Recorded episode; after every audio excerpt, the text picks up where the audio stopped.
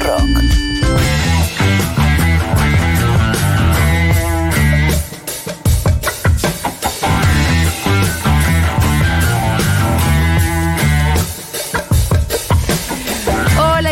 Hola, ¿qué tal, Kike? ¿Cómo te va? ¿Cómo andan? Acá hablando de deportes. Increíble, sí, sí. Técnicas. Recién Julia estaba explicando técnicas del crawl Amagu. de natación que dice que cambió con los años y es verdad, Cambió. todos los deportes cambian. Los deportes también se modernizan. O fija, o sea, no sé, no tiene nada que ver el tenis no de hace sabía 40 tu años. faceta nadadora, porque además lo hiciste bien, porque yo Ah, ¿vos soy buen observador. Soy buen observador, no sé si sé No, nadar. no. Yo sé lo que es es bueno, que- yo te Claro. yo detecto lo que es bueno. sí. En, algún deporte, momento fui a clases de natación cuando era chica a un club. Sí, allá en y me, sí, en Bariloche, a Claro. Pehuenes. Al club Fräulein. no Y me cuánto. enseñaron bien a nadar, pero después lo que le estaba contando a Mau es que un, un día que empecé a ir a hacer pileta libre porque yo ya sabía nadar Obvio. bien, el guardavidas de ahí me dijo, nadas bien, pero nadás antiguo. Te quedaste helada. Y le dije, ¿Qué ¿qué? me decís? Claro. Y entonces el chabón Antiguo mismo me, me dio un par de clases ahí, tipo de onda, de Esto acá en Buenos Aires. acá en? Buenos Aires, de cómo modernizar el- las técnicas Muy bien. y ¿Y modernizar mis sentías que ibas más rápido? Me parece que había una boludez antes que no estaba ¿Viste? bien. ¿eh? Claro, que, que- mira, pero bueno, es increíble. Que era el pedo. Bueno, pero Había lo gracioso que estaba haciendo los. Eh, Julia estaba haciendo lo, cómo se debería hacer. Sí, el, le estaba enseñando a Mau recién a nadar. el crawl, el No famoso estaba enseñando a nadar acá en el patio. Acá, acá de- de- de- de- desde acá para el patio. Bueno, Kike, ¿qué trajimos Bueno, hoy? estamos, mira, hoy es 23 de marzo, Sí. estamos en el medio entre 24 de marzo, el Sí. Día de la Memoria, que lo, lo sabemos, el Día de los Derechos Humanos, eh, el Día de recordar una fecha tan siniestra, y ayer, 22 de marzo, que es el Día Internacional del Agua. O sea, justo en el medio. Eh, también cumplió años Norita Cortina, o Ajá. sea, que también cumple eh, en el medio. También hoy es, es un montón de efemérides. Sí. Se cumplen 19 años, 23 de marzo, 19 años del famoso plebiscito de Esquel. eh, Ah, el que, el- el- uno de los pioneros que le dijo no a la gran minería Sí. allá por el, por el año 2003. Estuve en la casita claro, vos tuviste, te del, dieron remera. No a la. Mina. Una remera para Rita, que dice Uh, No a la Mina. Genial. Y me pareció muy, muy simpática la, mm, la unidad básica que tienen ahí. ¿Viste? Es increíble. Que se quieren mudar y se quieren ir a otro lugar, este, pero yo le Pero dije, hay un no debate pierdan esta casita. Ah, ahí está, eso. Porque me pareció emblemática. Y me dijo, ay, Obvio. sí, yo es lo que le digo a la asamblea también. Claro. No, bueno, ahí está Titi, que salió con nosotros, que es Sí. divina, y que, bueno, que están ahí en Esquel. Pero Esquel marca mucho más que Esquel, sino que Sí. marcó un antes y un después. Y según 29 años, obviamente el año que viene seguramente haremos actividades eh, por allá, porque los 20 años, cuando ya es Claro. son números así fijos. Números redondos, eh, además. se recuerda. Y también hoy salió publicado en el boletín oficial una buena noticia. ¿eh?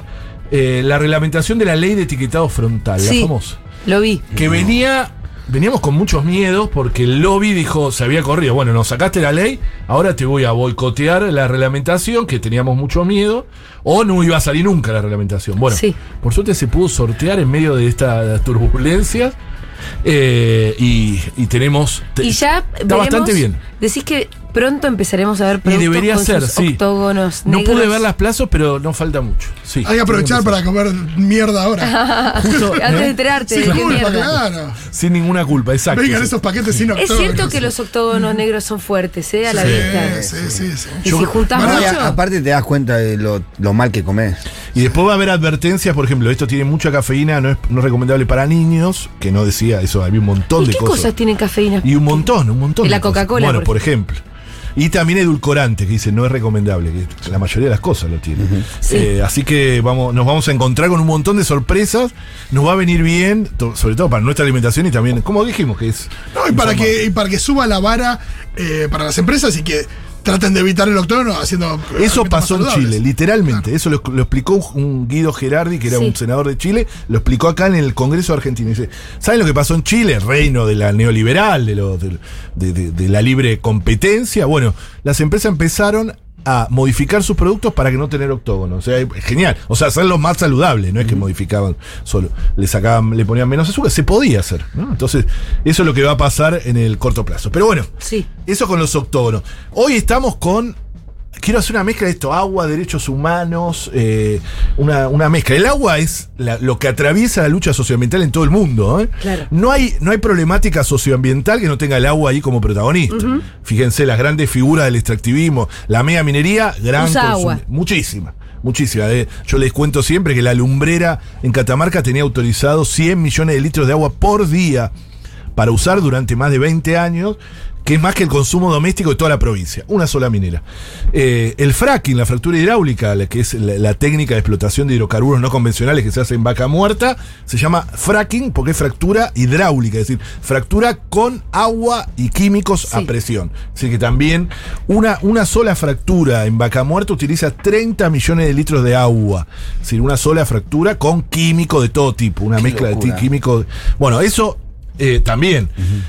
El agronegocio, el, El agro agronegocio, se- se usa toda el agua. toda el agua gratuita. Y después quiere ganar los dólares solo, no Sí. quiere compartirlo. Y el campo solo son ellos. Yo Claro. tengo algunos datos de- del agua virtual que se usa en el campo, ¿no? En el famoso campo, en lo que ellos llaman como campo, que es el agronegocio. Por ejemplo, un kilo de carne necesita 15 mil litros de agua. O sea, ese es el más o menos el promedio de uso eh, del agua que se llama el agua virtual. Un kilo de queso, 5 mil litros de agua. Por todo el agua que toman las vaquitas. durante Exacto, la vidas. vaquita durante su vida, el pasto que crece, Crece para por la agua. vaquita, Claro. está todo calculado, y por eso se llama agua virtual, no es que Claro. obviamente los 15.000 litros no están en el kilo de carne, eh, pero la carne lejos es la que más usa por kilo. Eh, es muy vaso- el caso de la palta en Chile. Terrible, Respecto del. No me acuerdo, pero. el también- aguacate. el- no, esto del consumo Sí. de agua por palta también es enorme. Y es, es la gran disputa que hay en Chile en este Ay, momento. es tan rica la palta. Sí, y por eso hay tanta allá. Pero allá es el gran, el gran monocultivo, la palta, ¿Es nuestra soja? Exacto. En parte sí, gran parte, una zona toda dominada por grandes oligarcas eh, chilenos, que además allá... Ah, ah, eso, ah, se, se disparó. No, no, yo- Se le disparó algo. Me no, no, gusta porque yo pensé que salía por El piso puso cara. Casi lo tira. Sí. Lo puso bajo la mesa. Yo lo escuchaba, escuchaba a Sí, Julia a dos Julia veces, del digo, fondo la claro, Tampoco, tampoco era diciendo, che, tengo lo tuyo, vení. Claro, menos No, era mal. la columna menos de mal. ayer de Che, Iván. boludo, tengo un, te- boludo, tengo un cuerpo en el baúl. Digo. Yo, sé- yo pensé que era algo así. Bueno, Siempre lo tengo en. no, la palta ahí, el gran problema de la palta es eso. No solo son terratenientes, sino peor aún, son los dueños del agua. Eh, veo O sea, acá el concepto Chile- de huella sí. hídrica. Bueno. ¿Así es como se le dice? No, mejor es agua virtual. Me gusta. Y huella hídrica también, pero el agua virtual es un concepto más novedoso que habla de eso, ¿no? De el, el- el agua utilizada de modo directo e indirecto para la realización de un bien, producto o servicio. Veo que el chocolate también usa muchísima. Muchísima agua. La hamburguesa, una hamburguesa, 2.400 litros de agua. Ahora, pero ese agua no vuelve al ciclo. Y en gran parte en- no, En claro. ese no, No. en ese no. No. Lo Porque, por que- ejemplo, el, de, el de la vaca, Sí. este, que riega el pasto, de alguna manera es un ciclo. Sí, a mí me Mufasa haber, que ahí hay un sí. círculo sin fin. No, no, hay una parte que sí, Sí. que es la de la producción de alimentos, el agua que va a producción de alimentos, generalmente vuelve de alguna manera, ¿no? Eh, Sí, pero lo que tiene que ver con riego de cultivos. Según, porque además el agronegocio es altamente dependiente de los agroquímicos. que Claro, y el agua, contaminando el agua esa después no sé si Recordemos que hay un estudios de la Universidad Nacional de La Plata sobre las lluvias, lluvias de la provincia de Buenos Aires. Se tomaron muestras de las lluvias que está lleno de agroquímicas, la lluvia. Y el río Paraná también, ¿no? Por ejemplo. Eso tiene que ver con que somos el país que más agroquímicos usa por persona en el planeta, ¿no? Y eso tiene que ver con el agua, Día Mundial eh, del Agua. Recuerden, en plena pandemia, seguramente está la columna, la pueden buscar acá en, Segurola, cuando Wall Street empezó, ¿se acuerdan a cotizar el agua? ¿Se acuerdan de eso? Sí. Ah, Sí, sí, que fue un sí, hecho, sí, sí. yo decía que era el futuro ya llegó, ¿no? Decíamos, si había un primer capítulo, me lo imaginaba eh, acá con Fito, un primer capítulo de una serie distópica, el primer, las primeras imágenes puede Sí, ser esas esa. imágenes de noticiero cuando, Claro, cuando en los títulos hay imágenes de noticiero que te muestran Arranca diciendo cómo eso. arranca. Sí, Claro. sí, el agua cotizando en El bolsa. a- cotizando en bolsa, después eh, está más cara, empezó a subir el valor. Eh, Hay guerra por el agua, no sé hay guerra dónde. por el agua. Pero el- la primera imagen que yo me imaginaba en esa serie distópica es eh, el agua cotizando en Wall Street. Porque además pensemos esto, ¿no? El agua vital para, la, para todo, para la vida, para lo, lo- lo mínimo. Si vos lo metes en la lógica de la oferta y la demanda, empieza una lógica totalmente perversa, porque además empiezan a, ya no son quienes quieren comprar eso para utilización del agua, porque eso es lo que empezó a cotizarse en Wall Street, que era permisos de uso para Sí. cultivos, sino que empieza la especulación.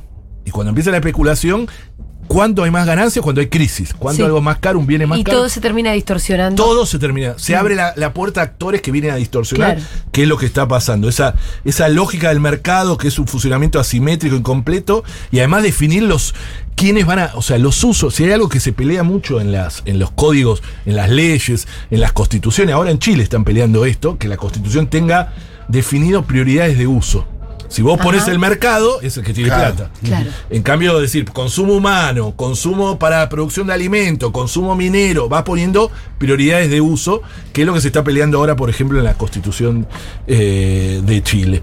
Eh, pero además, eh, En un lugar donde el agua está privatizada. donde el agua es el agua debe ser el lugar del mundo, dijimos esto, tuvimos una columna entera donde el agua está más privatizada por las leyes y es lo que se está es una bomba de tiempo que están tratando de desarmar. Yo tuve muchísimas reuniones en ese sentido con funcionarios de ahora del actual gobierno que están viendo cómo desarmar esa bomba de tiempo que dejó desde la Constitución del 80 de Pinochet hasta toda la legislación, es una legislación totalmente privatista y como les dije, hay dueños del agua literalmente en Chile, donde además el agua es un bien mucho más escaso eh, incluso de acá.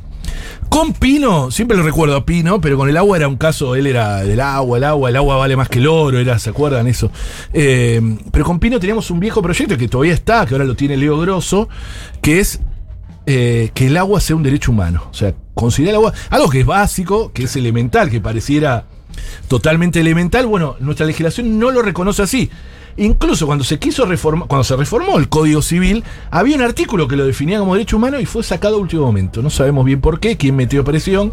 Eh, y ahora, bueno, ese proyecto lo tiene Leo Grosso, que es ¿Y qué implicaría? Eh, de- garantizarle el acceso al agua cuando lo, de- lo, lo declarás, ¿no? Como.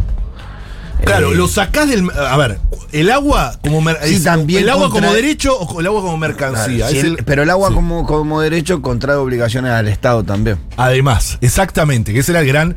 Cuando nosotros teníamos los debates, venían la derecha, me acuerdo, los debates en la, en el- en las comisiones de asesores, incluso la de senadores, eh, los de Junto por el Cambio decía, bueno, pero ¿cómo el Estado cómo va a garantizar? Y bueno, si no puede garantizar el agua. No, claro. ¿entendés? O sea, Hace falta esta ley. Claro, claro, Si vos me exactamente. decís eso, totalmente. más me doy cuenta de que hace. Progresivamente, a forma, to- todo, lo que quiera, pero el agua tiene que estar garantizada. Hay seis, cinco puntos que dicen cómo en el mundo, ¿por qué? 2010, 2010 en el mundo, Bolivia, país chiquito, país Sí. no poderoso en términos diplomáticos, bueno, tenía un embajador en la ONU muy interesante que era Pablo Solón, que viajé ahora con Chile con él yo. El embajador era el embajador de, de- de Bolivia ante la ONU. Y logró algo increíble, pero además me la contó cómo fue, porque fue muy artesanal, porque imaginen, la diplomacia boliviana es muy difícil al lado de lo que la diplomacia, imaginen, estadounidense, eh, de la Euro- Europa, etc. lograron en el 2010 que la ONU, a través de la resolución 64, que la Asamblea General de las Naciones Unidas reconozca explícitamente el derecho humano al agua. Eso es algo re grosso que consiguió Bolivia solita, golpeando puerta por puerta. Me contaron cómo hicieron cada negociación que te iban con Francia, con Estados Unidos. Estados Unidos te hacía cor- correr una coma, pero bueno, había que hacerlo. Bueno, eso lo logró. Nosotros no lo logramos todavía internamente, lo estamos intentando de que una ley que diga eso. Y hay cinco puntos. Dice, el agua tiene que ser, ¿qué alcance tendría este derecho? Suficiente.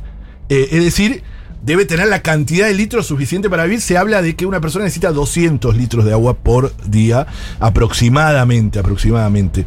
Eh, el agua de beber, el saneamiento, el agua para la preparación de alimentos, obviamente la limpieza del hogar y la higiene personal. 200 Saludable. litros de agua por día cada persona? Sí, ese es, Es el un promedio. montón, bajemos, el bajemos el consumo, negro. hay que bajarlo, hay que bajarlo. Yo con, ahora un, que- con un Ahí litro y medio me ves- baño yo, hermano. Ahí es donde ves a los encargados de edificio todas las mañanas Sí, claro. manguereando las Con la- veredas. Igual hay un gran debate. Yo siempre. Si quieren, hacemos un entre paréntesis eso, pero es un gran debate eh, de que. A ver, sí, a mí me parece mal, pero terminan.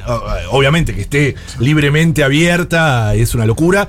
Y lo que, se, lo que se había logrado hace un tiempo era que pongan pistolas. Ah. O sea, para que. Para que vos cuando la soltás no quede abierta. Exacto, porque el problema que había también es que ellos abrían la canilla y la canilla estaba en el otro lado, entonces venía uno a hablarle y se quedaban con la canilla Sí, sí, abierta. Era una cuestión.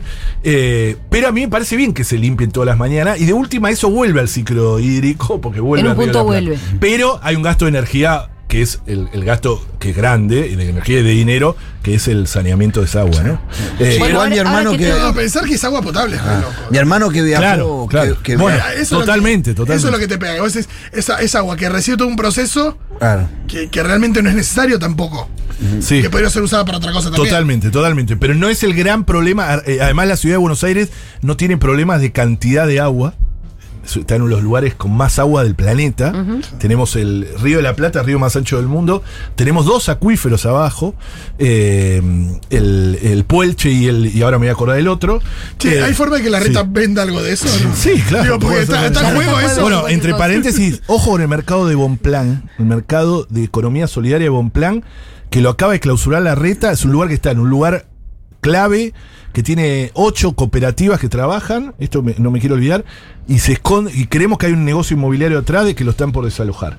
¿Saben dónde queda ahí en Bonplan? Que, es- que divino estamos, ahí vamos a hablar seguramente la próxima semana. Che, eh, si la reta Pero- es presidente, dentro de dos años vamos a estar hablando como Quique de.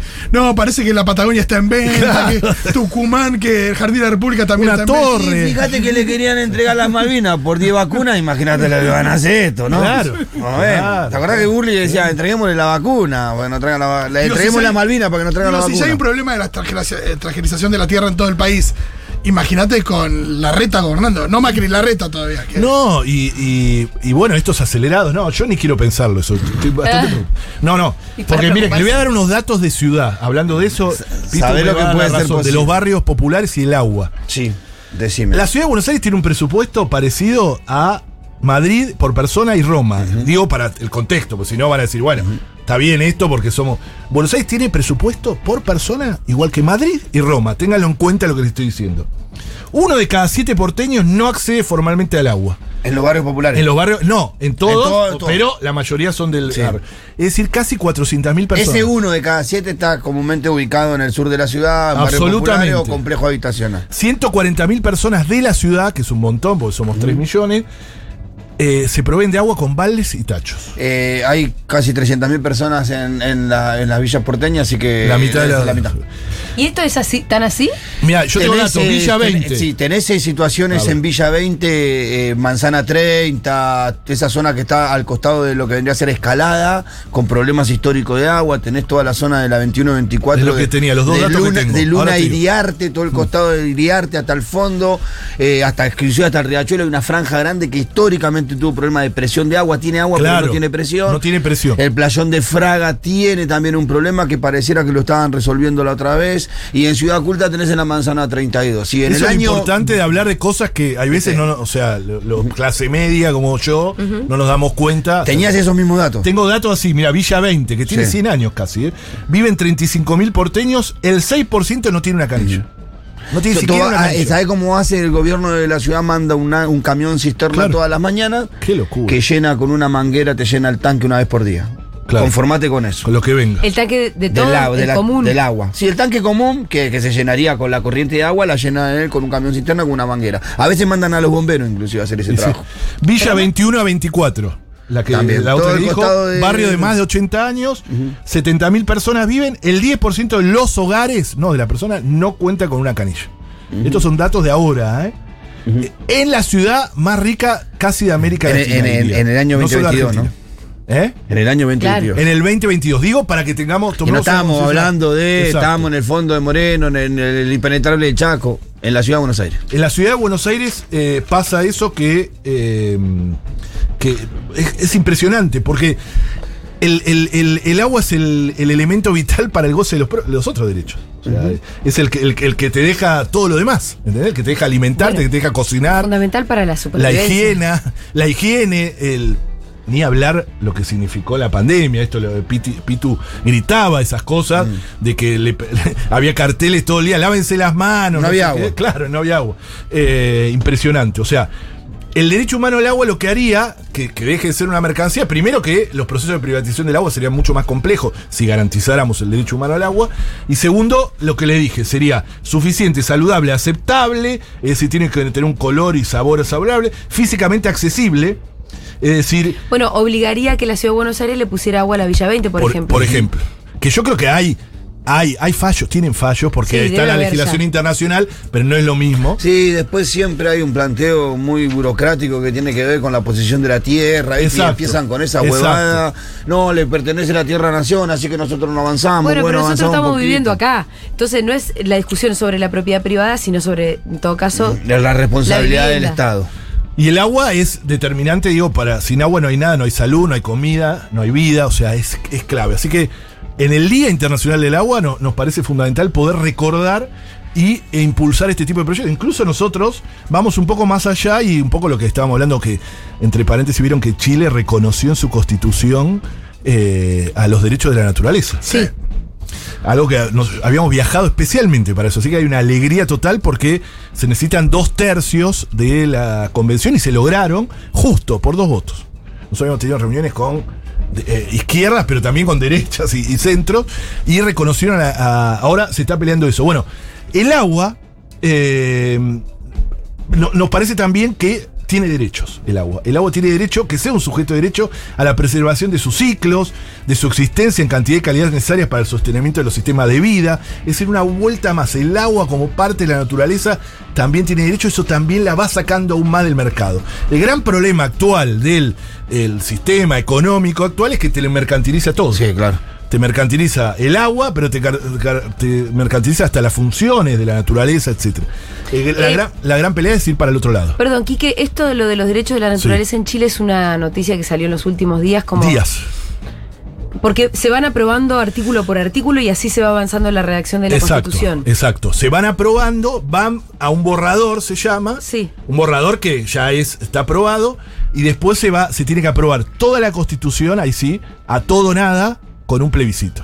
Claro. Un plebiscito que la mitad más uno tiene que decir que sí, que es el gran desafío después. Sí, pero yo creo que ahí no va a tener problema, Chile. No sé porque hay un desgaste muy grande, o sea, hay un...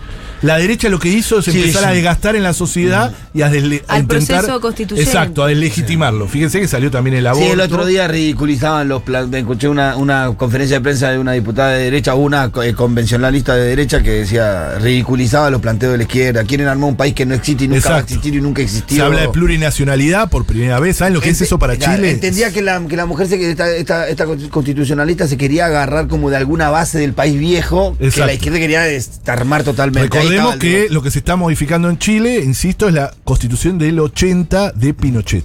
Una constitución hecha de forma perfecta en términos jurídicos, para el mal, para el neoliberalismo, pero que como había eh, no había democracia, se hizo eh, con una sola lapicera, lo que hace que hay que desarmar eso como si fuese una bomba de tiempo. Uno toca algo, es un- el país más neoliberal, recordemos, del Cono Sur o de América Latina, y que desarmar eso es un proceso que va a costar.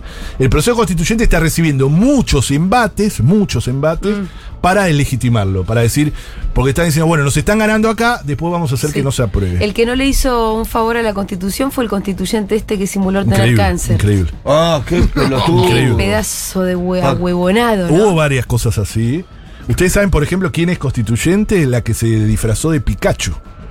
Hubo una Pikachu Ah, en las sí, marchas sí. que era muy conocida. Igual es una mujer interesante, ¿no? Es eh, el caso este del, del chico este que, que simuló tener un cáncer fue increíble. Sí, tiene que devolver Fue- la guita de los sueldos va a que devolver ¿no? los sueldos, sí. Va a devolver los sueldos, pero hay un proceso que no es fácil porque no, no hay suplente. Entonces era algo bastante difícil, pero sí, un escándalo. un Sí, escándalo. son escándalos que no ayudan después a las cuestiones de fondo Exacto. que son re importantes y que seguro están bien. Seguro. Así que la pelea se va a venir y creo que el gobierno entrante va a saber, digo, también poner el ojo ahí, que necesita una nueva constitución para ir cambiando un poco de a poco. En los pocos años que tiene, porque solo va a tener cuatro años, ustedes saben que en Chile no hay reelección. Entonces, bueno, va a tener que generar él mismo una, Un sucesor. un su- O una o una sucesora. más bien, sí, Eh, seguramente. me enteré el otro día escuchando Mundo de Sensaciones de este dato. Mm, Es tremendo. tremendo. No te deja desarrollar ni el más Nada, mínimo Nada. proyecto, digamos. Y menos en un país como Chile. Pero por No ahí, por ahí. Chile vuelve a tener un presidente, una presidenta con apellido Allende. Mirá, la, ¿Eh? la ministra de Defensa. Bueno, si vos.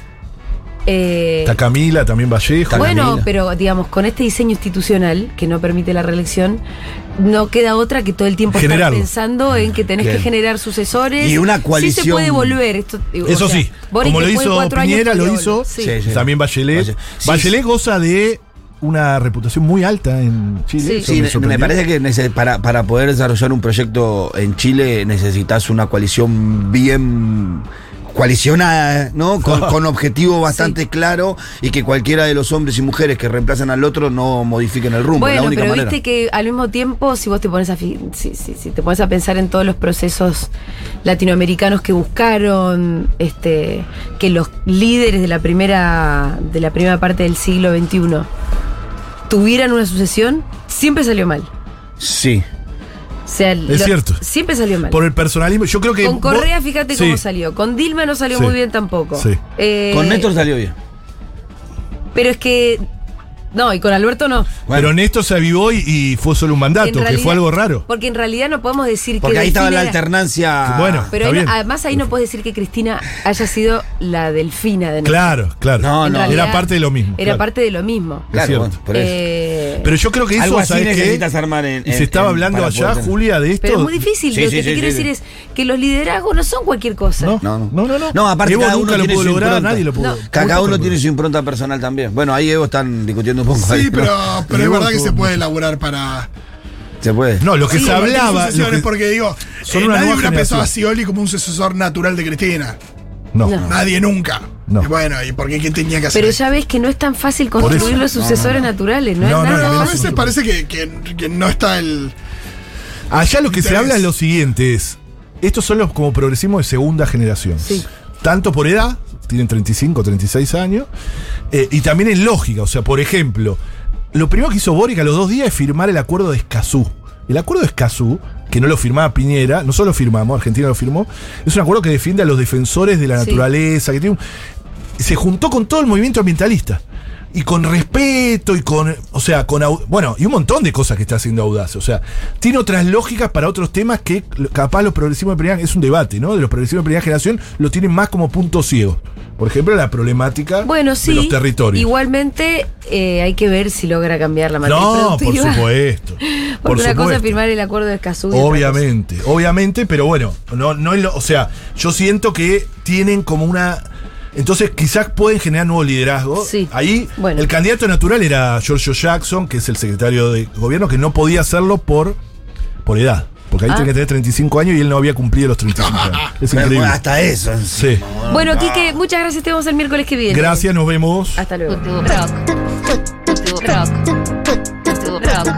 Es una discusión semántica.